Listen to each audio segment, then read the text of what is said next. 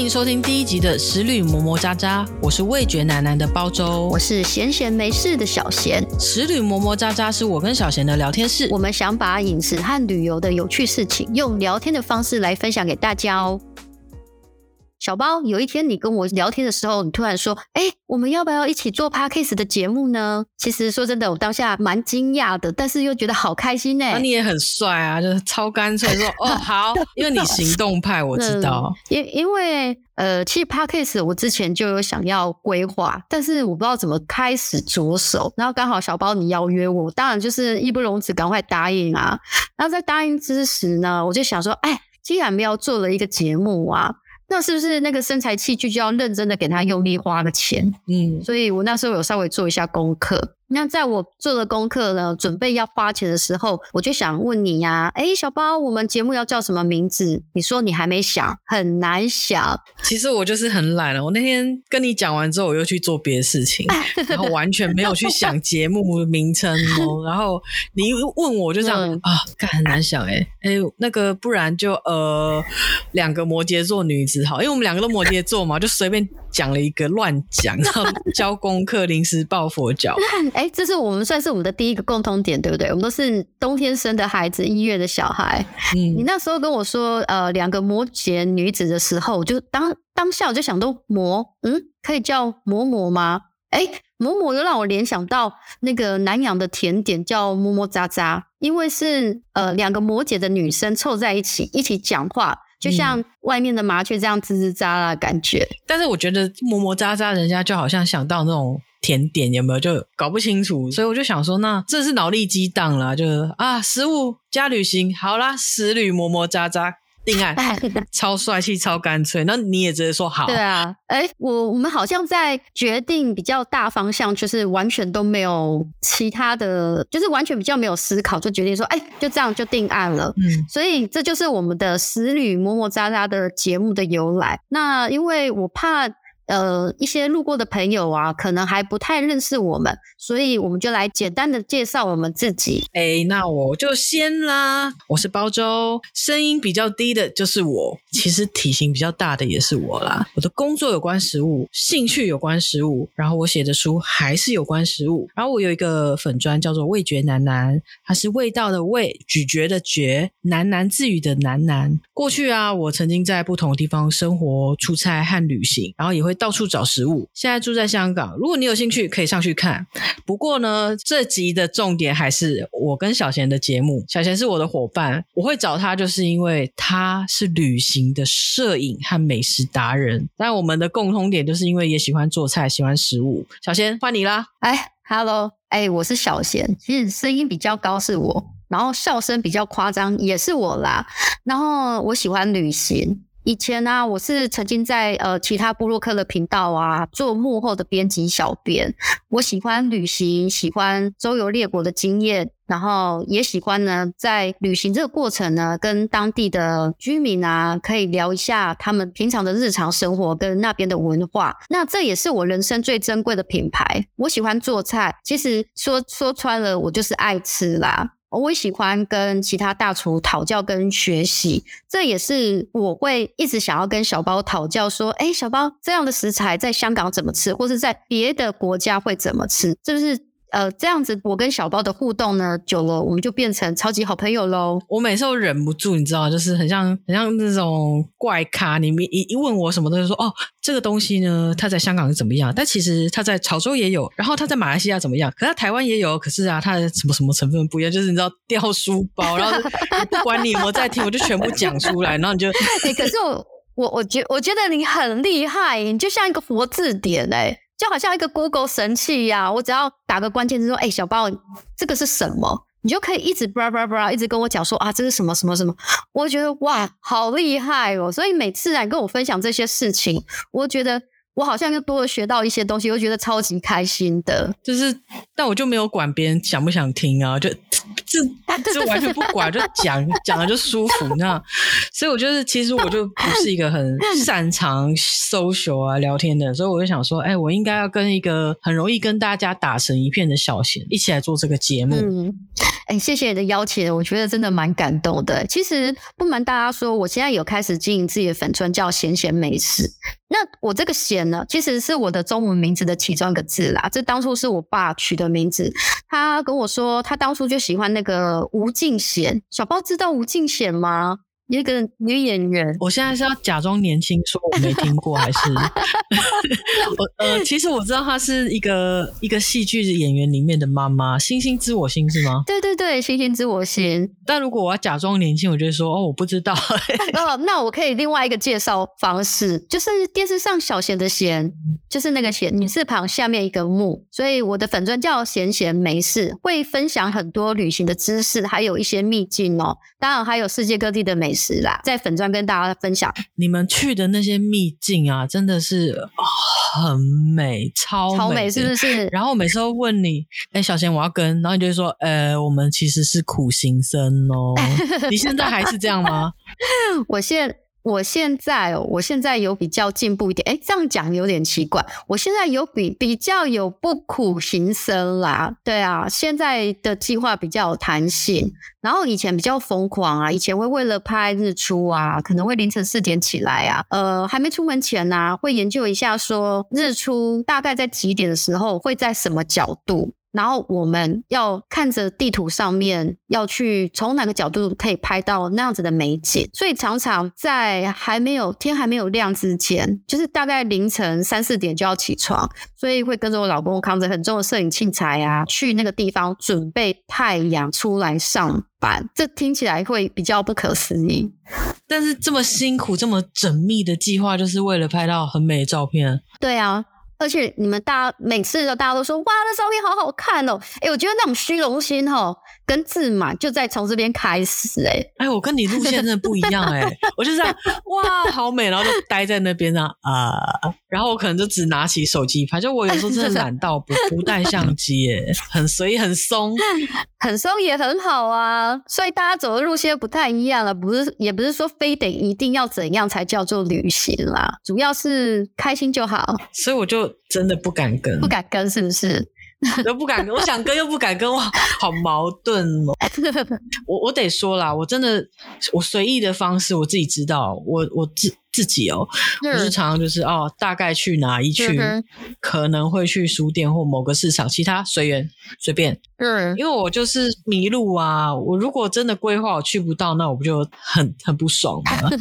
会吗？但是我觉得有时候。你在没有规划之下，随意可能看了一张海报，在车站看了一张海报，然后诶就马上设定说好漂亮，那我要去这个地方。通常那时候的旅行收获可能会比我一开始规划的还要多更多诶，因为有时候在规划的时候，可能一开始设定说啊，我要在那边拍到什么美景啊，可是当天可能会下雨或是阴天，那种挫折感就会比较多。以前会比较纠结啦，就会觉得说哈，怎么下雨，好讨厌哦。那渐渐的，现在旅行久，会觉得哎，我们要换个角度想，其实雨天呐、啊、阴天呐、啊，也是旅行的一部分，因为毕竟这没办法掌控的啊。以前啊，我是二十几岁的时候。嗯很久以前，是我会规划很仔细的行程，然后每个都做不到，每个都做不到。对，然后后来我就是我的命中就是那个出差命很频繁，嗯、然后出差了很多之后，就是常常在那个可能对方突然会议提早结束啊，拖了一个空档，有没有赚到？你这样感觉很棒哎，突然有一个就是你自己的休闲时间哎，对，然后或者是说本来我可能去五天，我自己多玩三天。请假嘛，我就去旅行。可是就是太突然，所以我来不及规划行程，所以我就开始养成那种啊，走到哪去到哪。那迷路的话啊，随缘啊，发现什么就好。就可能我会突然发现一些很棒的小书店啊，或小店。那哼，反正啦，我觉得行程做不到没关系，只要最后有去到自己喜欢的地方，然后最重要有平安回家就好。有没有很不摩羯座？对，是虽然是不很不摩羯座，但是其实真的是可以平安回家，这是。最重点，我是 B 型的，比较自由随意一点。你什么血型啊？哎、欸，其实我是 O 型、欸，哎，但是好像看不出来，对不对？我以为你是 A 型、欸，哎，我也觉得我有 A 型人格、欸，哎，对，因为你真的非常的仔细清晰，什么东西都条列的很清楚。对啊，对啊，以以前就会想说，哎、欸，我一定要。达成什么目标。但渐渐现在你随着年纪增长，可能 O 型的层面会比较多，会觉得啊，青菜啦，黄易的贺啊啦。但是你那些美美丽、漂亮、超美的照片，就是你知道，我睡前都一定要看，然后每次都说想跟，但我当然是说而已，我不敢跟，我怕拖累你。你现在会有很多人跟你说，哎、欸，我们要跟，可以吗？现在还是有啊，但是我都不敢随意答应朋友诶、欸，因为跟不熟的朋友一起出国旅行，其实嗯，通常那个记忆点都不是太好啦。嗯，对，我跟你们这么熟，我也不太敢。不不是因为觉得压力是什么，是一来的我个人啦，就我觉得苦行僧很好，但好像不适合我。嗯，知道自己适合什么很重要。对啊，就是。真的，真的，对，还有就是，我觉得我生活已经很苦行僧了。我出去旅行还要苦行僧，开什么玩笑？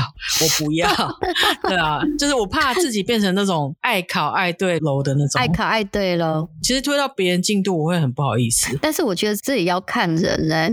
哎，小包，你有听过说，当你跟这个朋友，男女朋友，就是假设你要，你想要确认对方是不是你的另外一半，就带他去旅行一次，就知道适不适合自己了。哦，对，我会嫁给我老公，就是哦，这个人是个旅行咖，是跟你同个步调的旅行咖。有一些东西他可能，嗯、比如说他绝对不可能走步行僧路线，哦、他是绝对不，绝对不。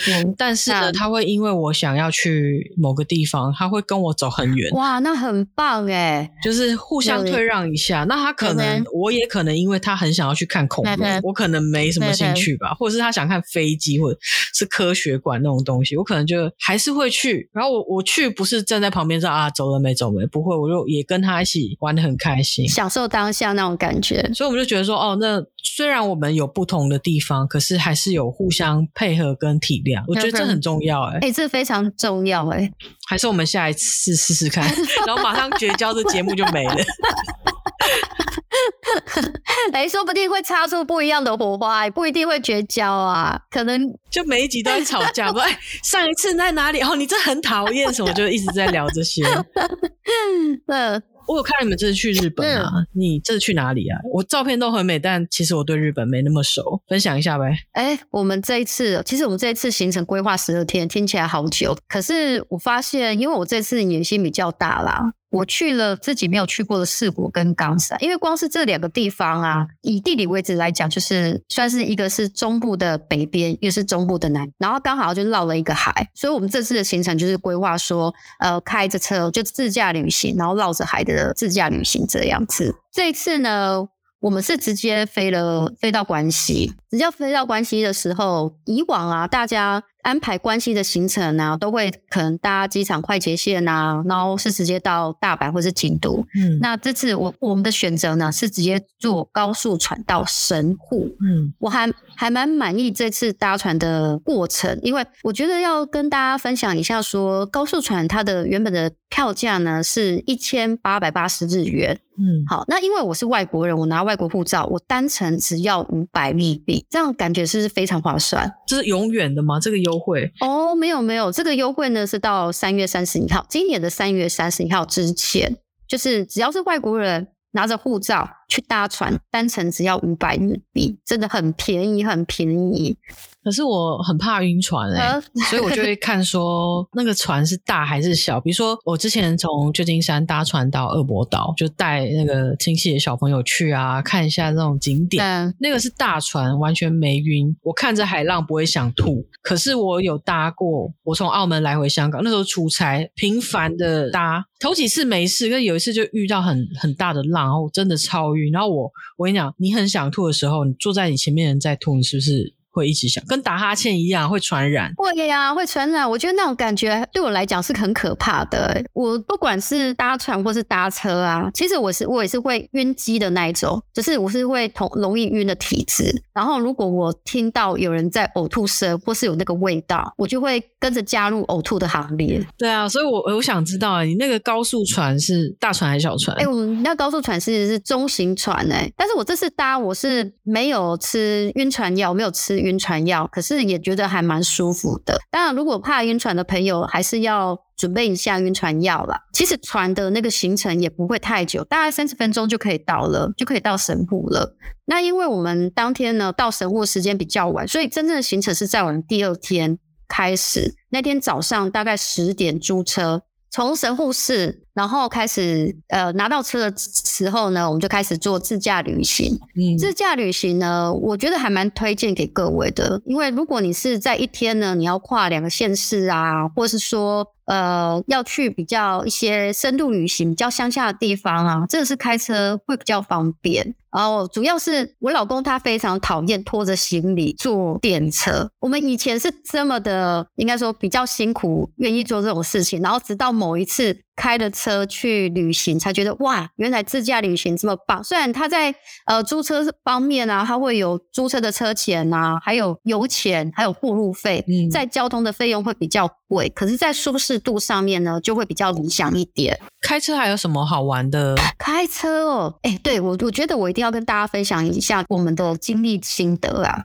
每次啊，我老公在选择。点跟点的那个路程呢、啊，他会问我说：“你是要看乡下的风景，还是要走 highway，就是要走高速公路？因为如果你走高速公路，可能时间会比较缩短，但是他就一路上都是就是路，嗯，然后他当然的话也是每个地方会有不同的休息站，我们都会习惯去停比较大型的休息站。”那边就会有当地的特产啊，然后会有农产品，是还蛮好逛的，然后也会有一些热食，像日本他他们最。呃，最厉害的就是它的那个贩卖机啊，嗯，小包，你知道他们贩卖机也有拉面的贩卖机，就是你，然后我记得也有像炸虾那一种炸物的贩卖机，我觉得好特别哦。如果你喜欢做不一样的体验，也可以走高速公路，然后去休息站停留，他们休息站会很好玩，也会也会很好逛。可是有时候我们会考虑一下说，哎，如果我走平面道路跟走高速公路，时间不会超过三十分钟以内，我就会走平面道路，因为。看到的乡下的风情，在一种日本那种街道的感觉啊，会很不一样。之前有跟我说过，你是看地图去选，那那你有没有试过，就是闭着眼睛啊，都点了一下就 啊，去哪里就去，就随意这样子？哎、欸，我其实我蛮想做这个尝试，可是我怕我枕边人会疯掉、欸。就点到大海中央有没有？因为我后来发才发现说，我老公他是他平常在台湾是很懒散的，就是就感觉像耍耍啊呢。可是不知道为什么他。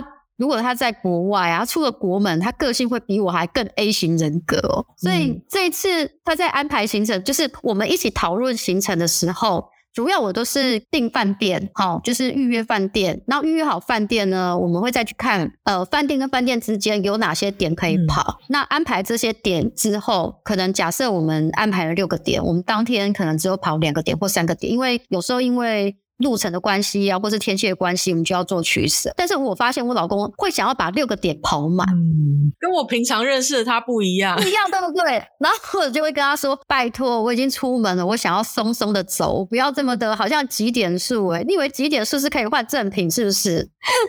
所以这次我们也稍微有做一些协调，中途啦，因为我发现他很极力，他一直敢说。哎、欸，快一点哦，快一点哦！等一下几点几分要离开？我说不需要吧，因为我觉得这样好有压力哟、哦。Oh.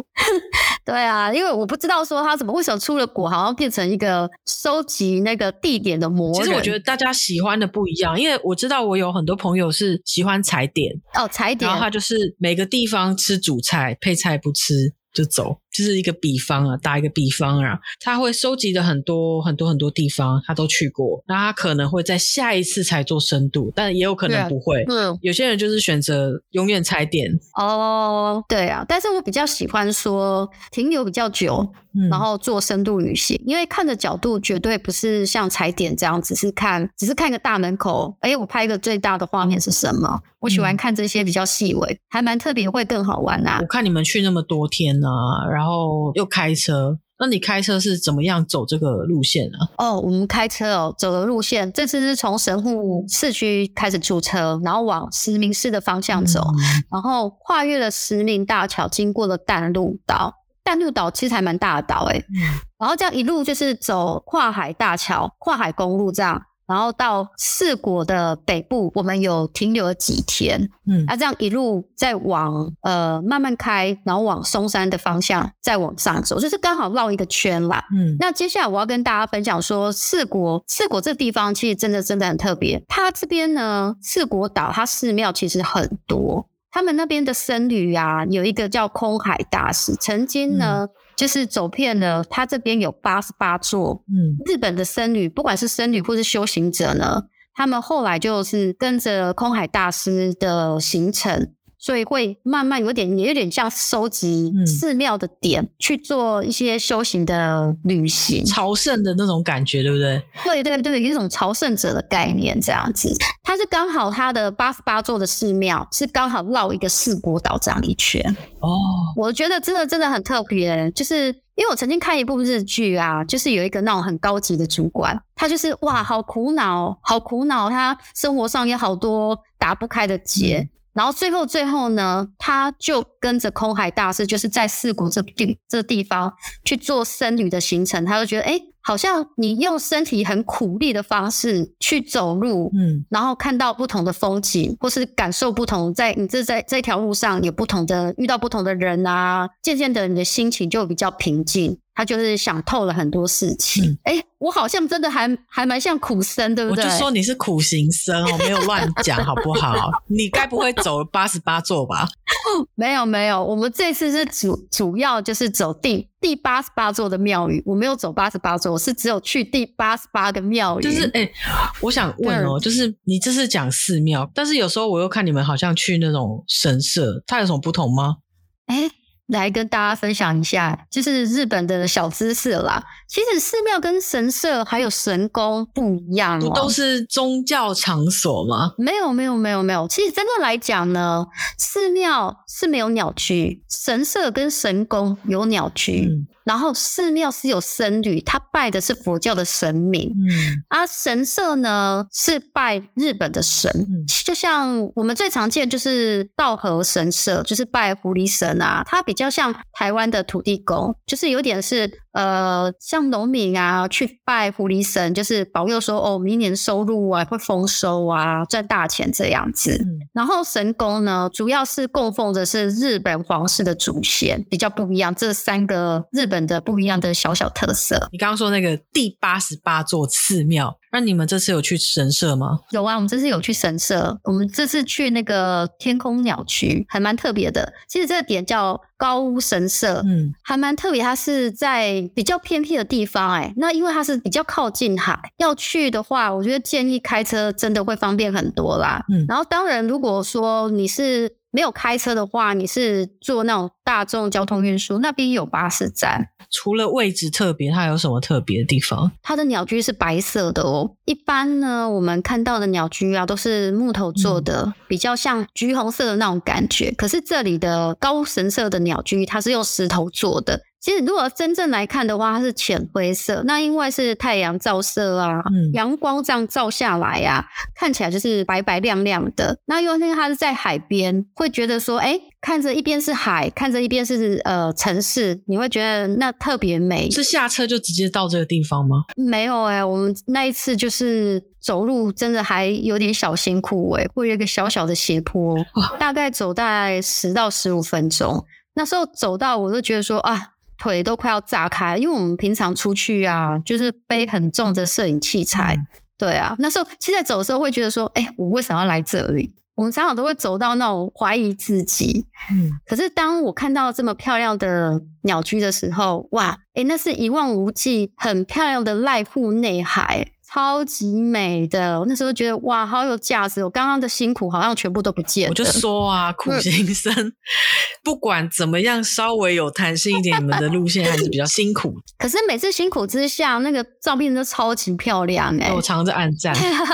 我而且我那时候我看到那那个画面啊，我就觉得说，哎、欸，好像是那个我很喜欢的那个什么新海诚动画的那种感觉，那种氛围，超级美。我有一个私人的问题想问，哎、欸。加购，就是你知道旅行的时候啊，都会有一种人，就是哎、欸，我突然有点想上厕所。就是你刚刚说这个高屋神社，它比较偏僻，那个景点有没有洗手间啊？有啊，有啊。其实小包你真的不用担心呢、欸，因为日本呢、啊，到哪里呀、啊、都会有洗手间，嗯、就是它的景点的入口处或是那个车站啊，一定都会有洗手间啊。我会这样问，就是因为我平常忙的时候，我就会憋尿，没有上厕所。可是我旅旅行就是可能就是精神放松哦，就会突然觉得好像特别想上厕所，感觉懒人屎尿多啦。这感觉，就我之前 试过，就是我们去广州，然后外出吃完早餐，吃完早餐之后，我就突然说，呃，我想要回去饭店上厕所，我其实想要上大的，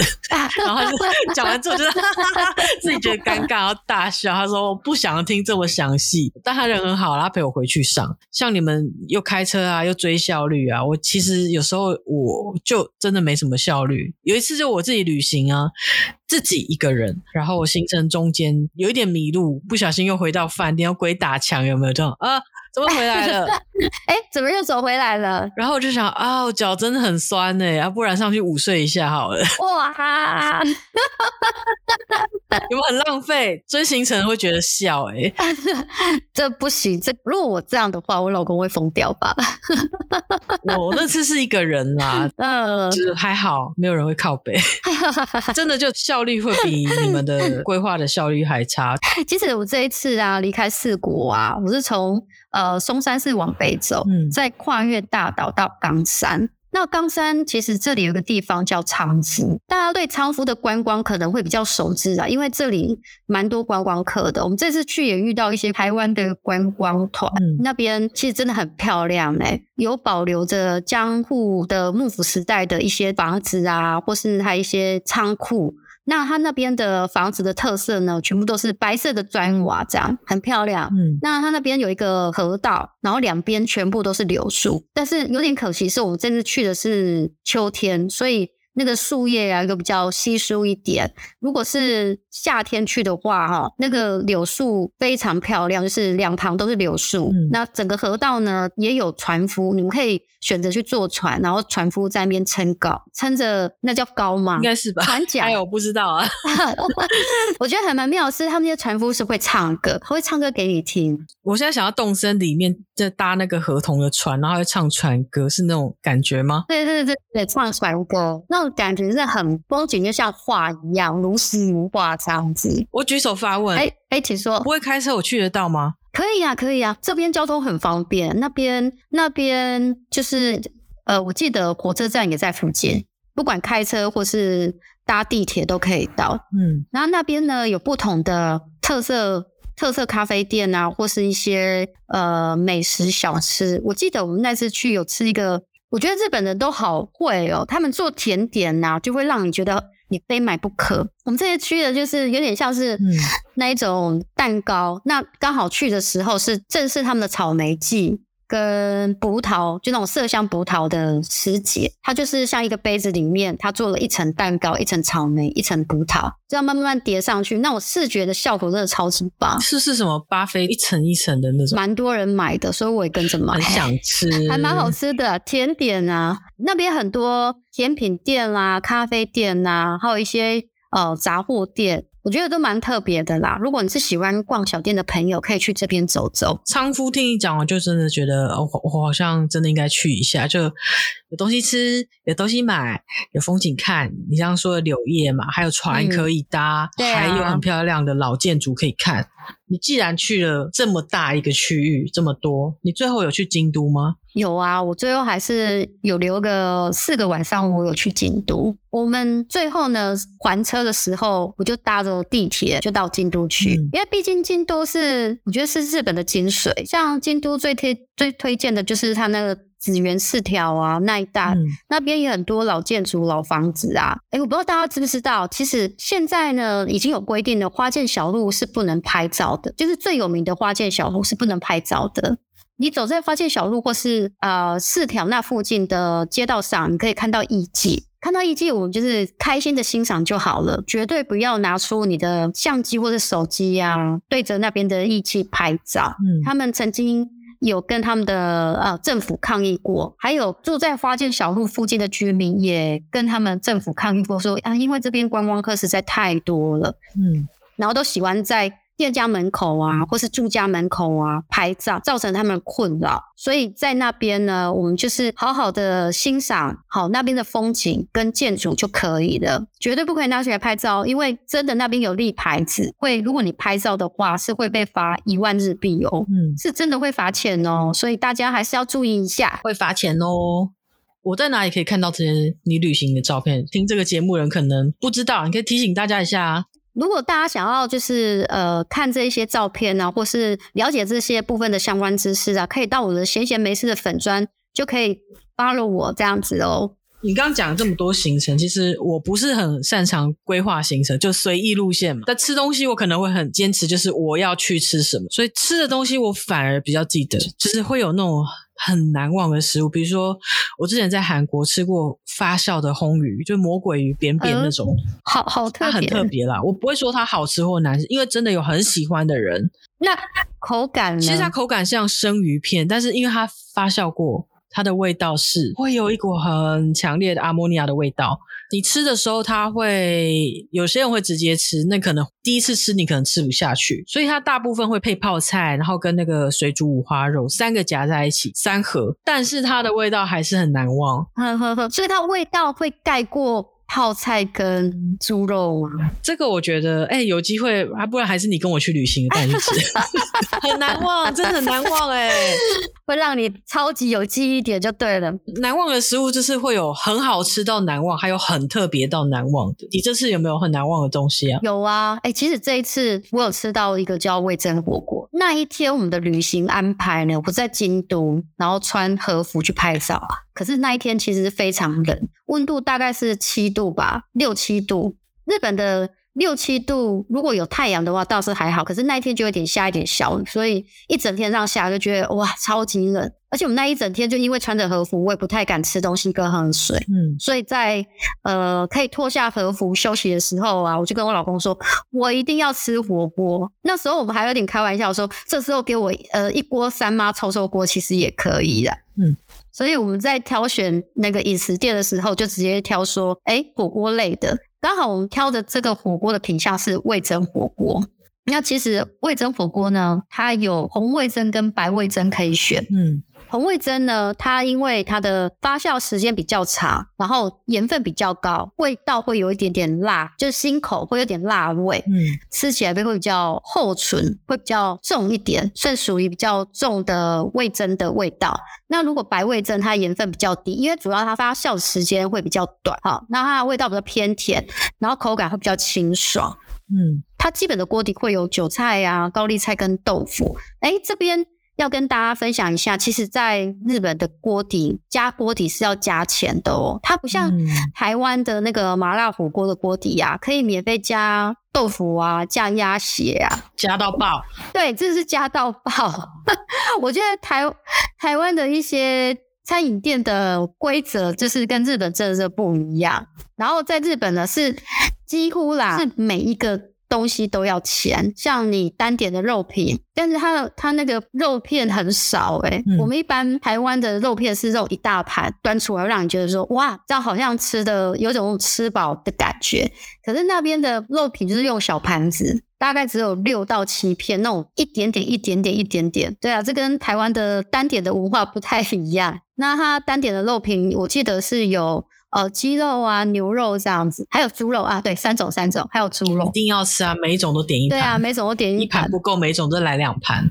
哎、欸，没错没错，我们那时候也好像点到第三 round 了吧。就是点的肉啊，然后点的菜，嗯，然后另外点的豆腐。他们的汤里面会放一种很像那个油豆腐的东西，有的味噌汤里面也会放。它把它切得很碎，就像一条一条一条，然后它吸收里面的汤汁。它是干燥的嘛，它在煮的时候，它会吸收你这个锅底的汤汁，就吃起来会软软的，然后会可以可以吃到那个锅底的香味，还不错，我觉得还蛮好吃的。那其实吃完火锅这一 round 了，我觉得日本人真的很厉害，他最后最后呢会再点个杂炊，嗯，其实杂炊它的材料也很简单啊，它就是呃加了白饭啊跟鸡蛋，把你刚刚煮的肉啊跟菜的精华全部煮成粥，嗯，反正它就是一个概念，就是你把那个精华一滴不剩吃光光嘛。对啊，我觉得这个其实杂炊很好吃诶，小包你有吃过类似的吗？你刚刚说的是最后煮成粥，对，最后煮成粥。我之前吃过一种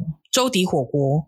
啊，粥底火锅，它原本你在吃火锅的时候，它就是类似那个粥米水，比较浓稠，然后看不到一粒粒的米粒，没那么明显，它就是很稠这样子。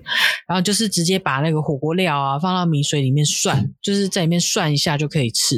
但是吃这个火锅这种粥底火锅的时候啊，我大部分会吃到的火锅料都是海鲜，大量的海鲜，比如大量的海鲜，哇，听起来好诱人哎！比如说蛤蜊啊。螃蟹、虾、龙虾、牡蛎，或者是蛏子，就是长的蛤蜊。台湾说竹竹蛤，就是那个，其实我不知道那个字怎么念呢？是竹蛤吗？就是因为我知道在香港用广东话是醒吉，但是国语是蛏子，就是一个虫，然后一个神圣的圣字。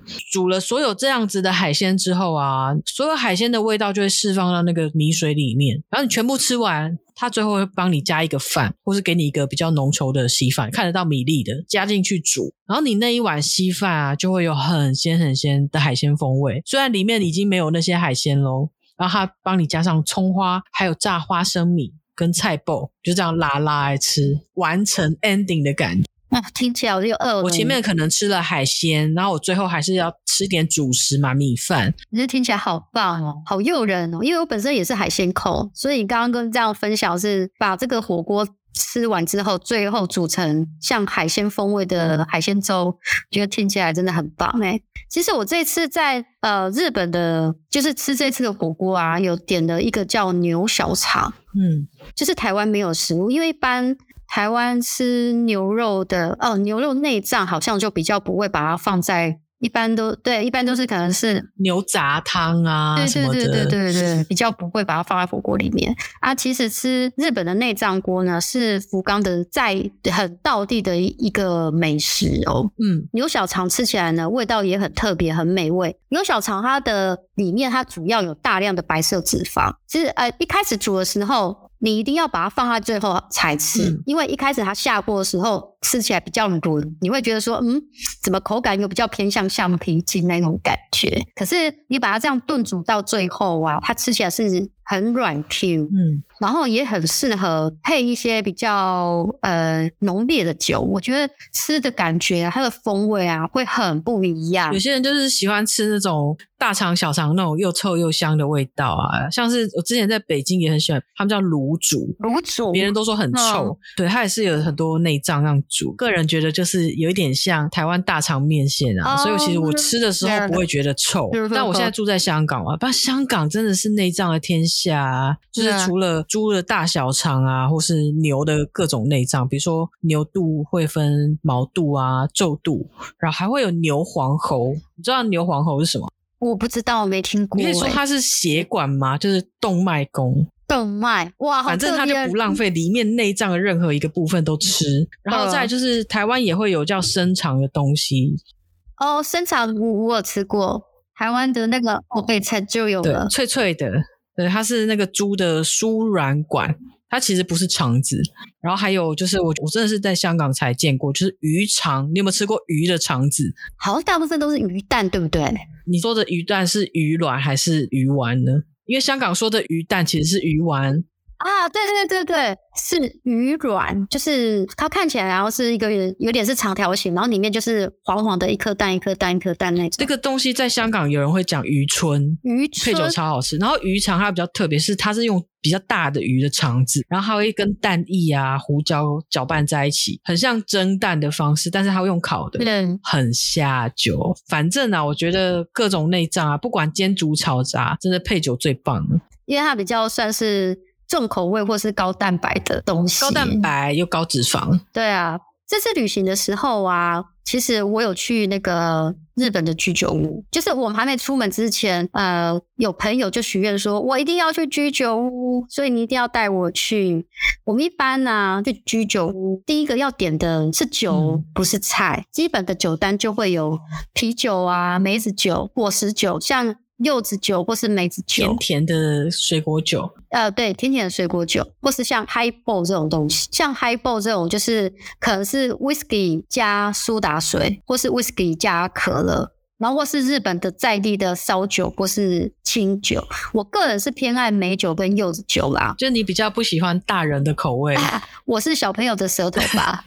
说到喝酒啊，就是在不同地方，它会有不同的饮食文化和礼貌。我举例好了，韩国，韩国，韩国他们的辈分很重。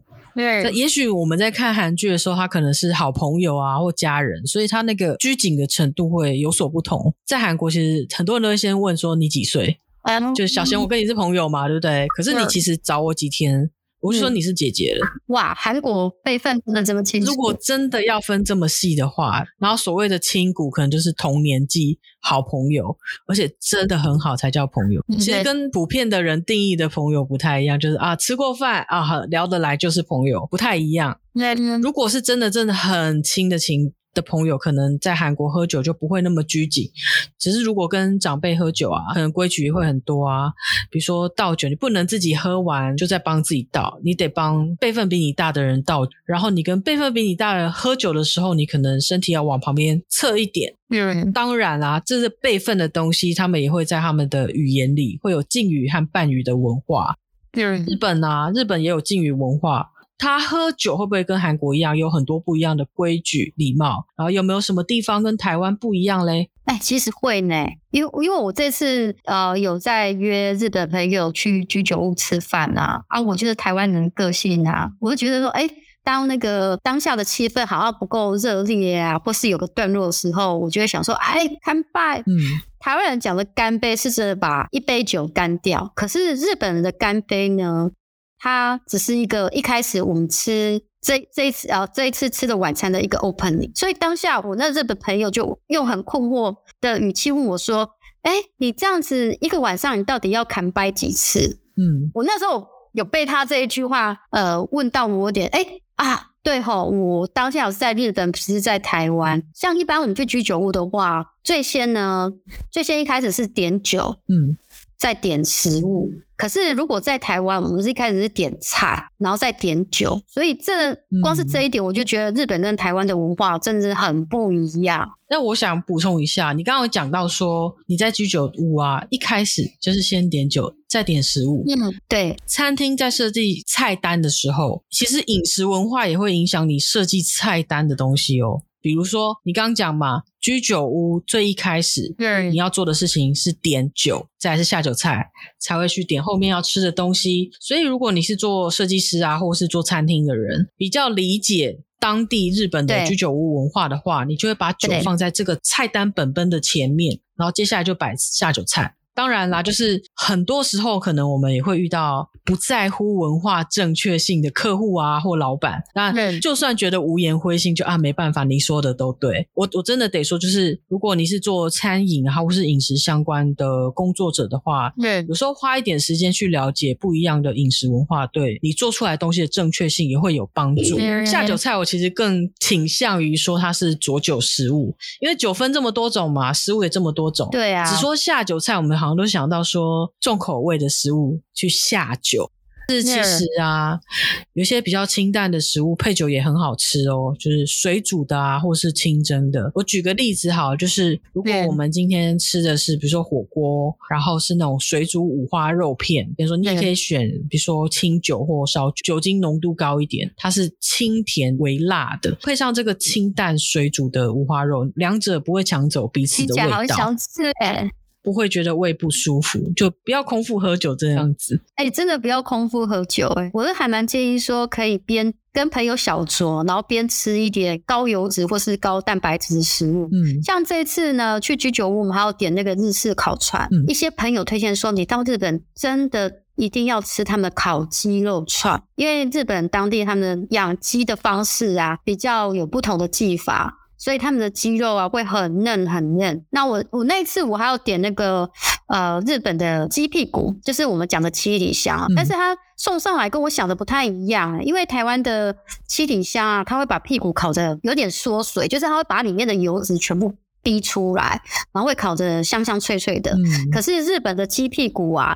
就是比较会吃到那个鸡屁股的汁，吃肥肉的感觉，会比较不一样。因为本来自己设定的鸡屁股的味道是那种它已经有点缩干了，就是它的油脂已经就被那个烤的温度都已经把油逼出来，所以它比较比较干，会比较脆一点。嗯、可是这次我们点的鸡屁股，脂肪会比较多一点，然后也会比较湿润。嗯、啊，其实这次不但吃了比较重口味的烤肉串，那他那边的居酒屋，他还有供应到配无限供应的那个胡麻酱的高丽菜。其实他。那个高丽菜吃起来非常清爽，它就撒了一点那个日式的胡麻酱，这样香香的。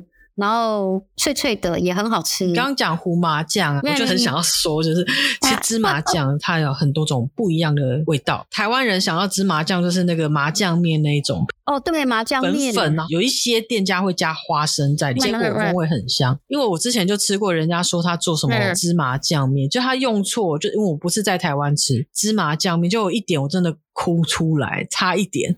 他是用，他就用了日本安安甜甜的那种胡麻酱，其实有一点像台。台湾凉面酱的味道，但它就不是芝麻酱面呐，就不是嘛，这很生气。你还给我招牌上写台湾，真的是要超想拆。而且我跟你讲，台湾人拍的，可是你也不能怪他，因为他们真的迎合当地人的口味，当地人不买单，台湾人买单有屁用，对不对？对。然后在香港其实也有芝麻酱哦。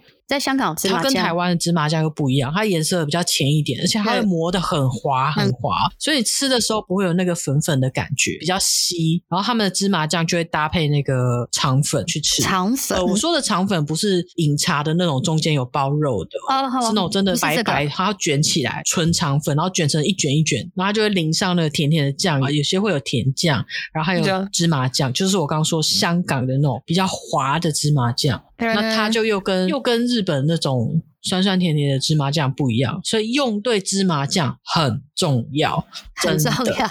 发作有没有？有没有？你每次跟我聊天，我都说：“哎，小小贤，我跟你讲，其实吼，其实应该怎样怎样怎样的。”一直讲一讲，讲完之后，你就开始这样啊、哦，好久。谢谢小胖老师的分享，听起来真的好特别。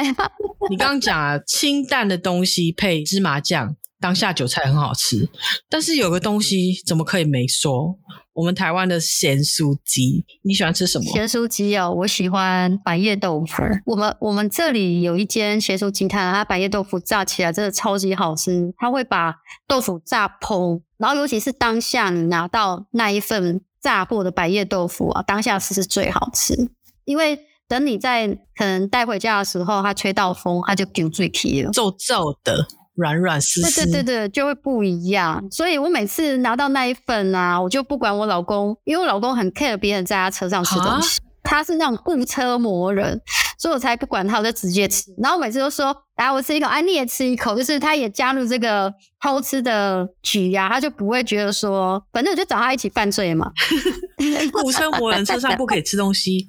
对啊，因为我曾经哦，这也是题外话，有一次我们买烧烤，就是烤肉串。然后我一上车呢，我说哇，那时候闻到那个烤肉味真的超级香的。那因为烤肉是会有价值嘛，我就拿起来吃一口，然后我也要喂他吃一口。诶他不吃诶、欸、他因为这件事情还要跟我生气了两天。你滴到我的车了，这明明就没有滴到，我是说可能会滴到我的车，欸、我我我气气。对，他后来还是这样回我，他说，哎，你都没有，他就说我都没有想得很透彻，我这样拿起来有没有可能？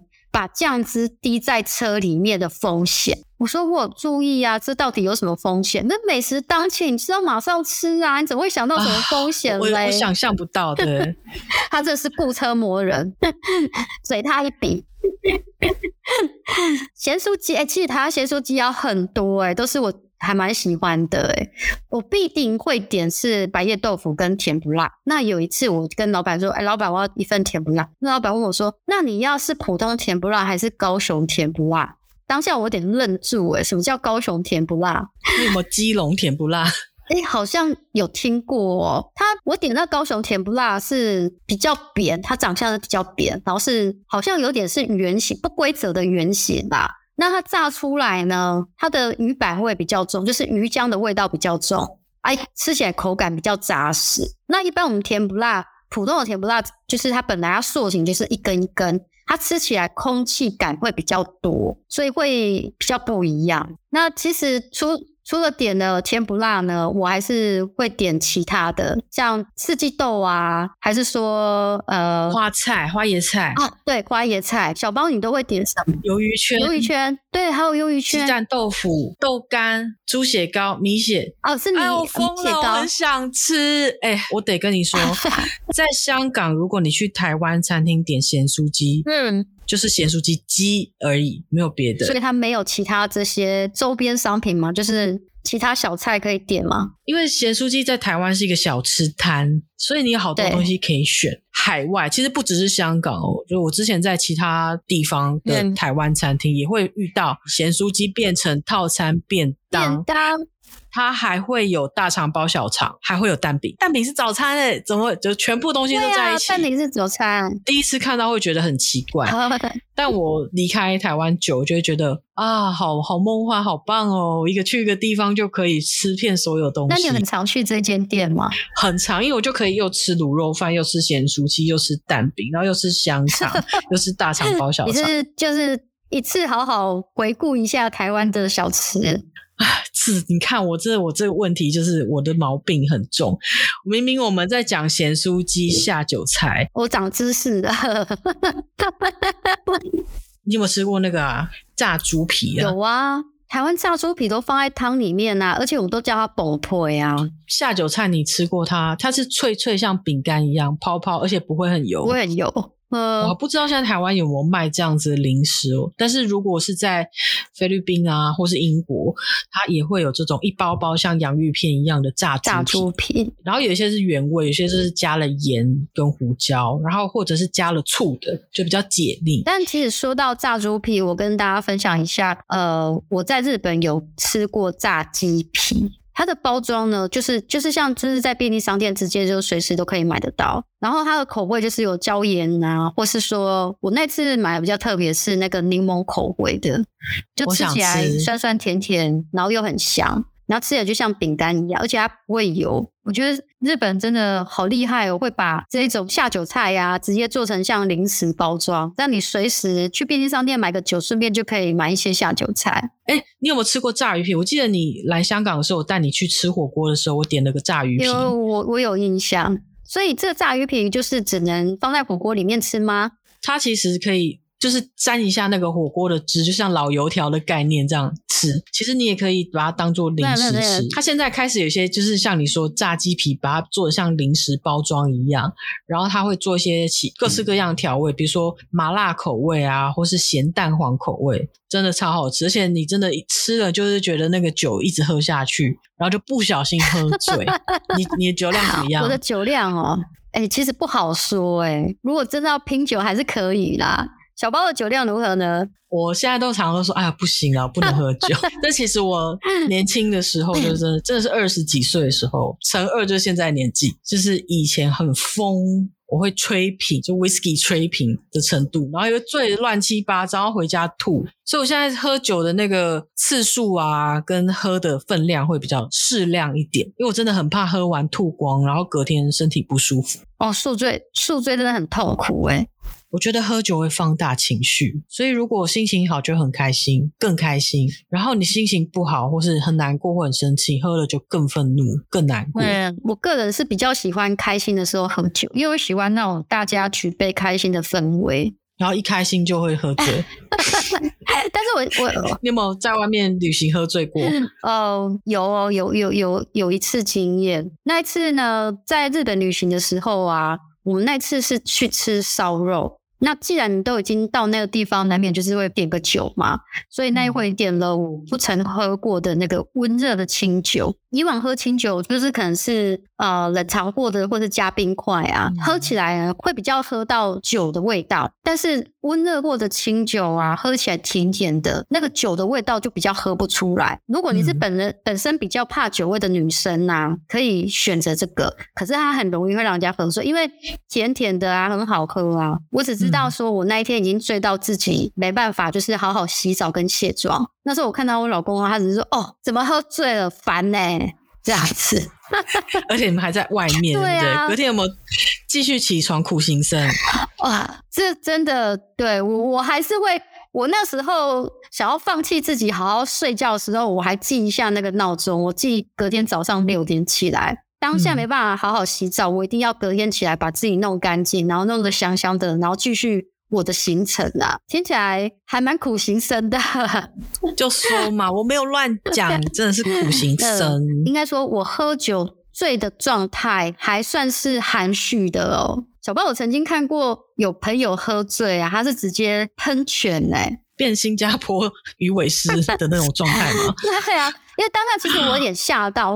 那一次的聚会呢，是那一群朋友就喜欢喝红酒，他们有别一般的喝酒的习惯，是一般喝红酒就只是品酒，然后慢慢喝。可是那一群朋友就喜欢干杯，就是把红酒的酒杯斟到大概七到八分满，红酒不能这样、啊、直接狂 干，所以他们会把那一天当天喝了多少的。酒瓶的量就会集合在一起，好像是一个打卡那种感觉，一个站立的战绩。其实那算是朋友朋友，我跟他也不太熟了，也是那一天第一次见面，我就看他这样子很不舒服，坐在他的椅子上啊，接着他就是直接喷泉了，然后弄得把自己弄得脏兮兮，哦，好惨哦！对啊，好惨哦！然后那些其他的朋友就是把他的丑样直接拍起来，也就是也不把他弄干净。我觉得这些朋友真的很坏，他是被逼的还是自愿？啊，自愿的，啊，去那边大家就有点像变酒的感觉，有没有？啊，喝喝喝喝喝喝，而且旁边也会起哄啊，你要不喝就是不不够意思这样子。你有没有遇过一种啊？就是你真的说，哎、欸，我不能喝了，欸，哎，然后他就会发脾气，就会说，你是不是不给我面子？你有没有遇过？有啊，有有有遇过，尤其是遇到一些前辈们。那你有跟他说，对，我就不给你面子，怎么样？么啊、你有什么不敢说？很孬，我也不敢。怎么敢啊？很难啊，很难拒绝。他又很聪明，很高情商。但是我真的有遇过很会散酒的姐姐们，她都会这样子，可能酒杯拿起来啊，哎，小包来干一杯。然后当下我真的傻傻的说，哦，干杯就喝完了。然后她会故意说，哎、嗯，我跟你说啊，然后那个酒杯又放放在桌上，大概这样子被他玩了三四次，我才发现说奇怪，他那一杯怎么好像。都没有喝掉的感觉。你可能仔细看一下，他杯里面可能根本不是酒，可能是水或茶。哎，有可能哦。尤其我刚刚不是有讨论到那个呃，whisky 可以混可乐吗？或是混加支汽水吗？对，我以前试过，就是商业局的应酬喝酒，然后我就其实我是可以直接喝的，那个时候啦，现在真的不行。对。然后我就觉得，哎呀，今天有一个预感。会被灌酒，然后我，所以我一开始就说，哦，我其实不太会喝，诶，所以我可能要加一些汽水这样子。没装有没有在装？哎，我要再加可乐。其实半局之后，那整杯已经是可乐了。然后那天就很清醒的回家。这也算是小配包吗？嗯。不过我真的有遇过，在职场上，我在某一次的那个尾牙聚会上，嗯，然后跟我的业主吃饭。那业主也会同样是邀请他的社团的，一样也是是老板的身份出席那一次的聚会。我发现一些比较长辈们，他好像都会看一些你这些年轻人啊会不会喝酒，来断定说我下一个案子要不要让你服务。哎，嗯，我那一次就有遇到是其他的，算是电视台的更年轻的女生啊，他们就当天晚上就直接被灌醉，最后是。被计程车载走，嗯，所以我觉得 其实你已经人不太舒服，快醉了，然后这酒量不好，我我知道有些人是过敏，嗯、不能喝喝酒，还是比较就适量就好了。我真的觉得要喝酒可以，就是让自己喝得开心，喝得舒服，这样最重要。提醒大家，就是喝酒要适量，然后劝酒要适度，然后重点是喝酒真的不要酒后开车，因为非常非常危险。酒后真的不要开车哦。哎，小贤，我觉得我们好像。不小心啊，聊得太开心了，就聊了很久。今天这题应该很长诶。今天我们这集就到这里，第一集就哩哩啦啦的这样子。对，我们，我们会不会有下一集啊？会啊？会啊，绝对会有。我们那么爱聊天，对不对？你你要鞭策我，因为我只要一累就这样啊，算了，没赛没赛，就就连网络都不上，就你我常常会失踪在网络上很久的。好，那就记得订阅我们的 Podcast，也期待我们的下一集。谢谢。那我们今天的节目就到这里喽，拜拜，拜拜。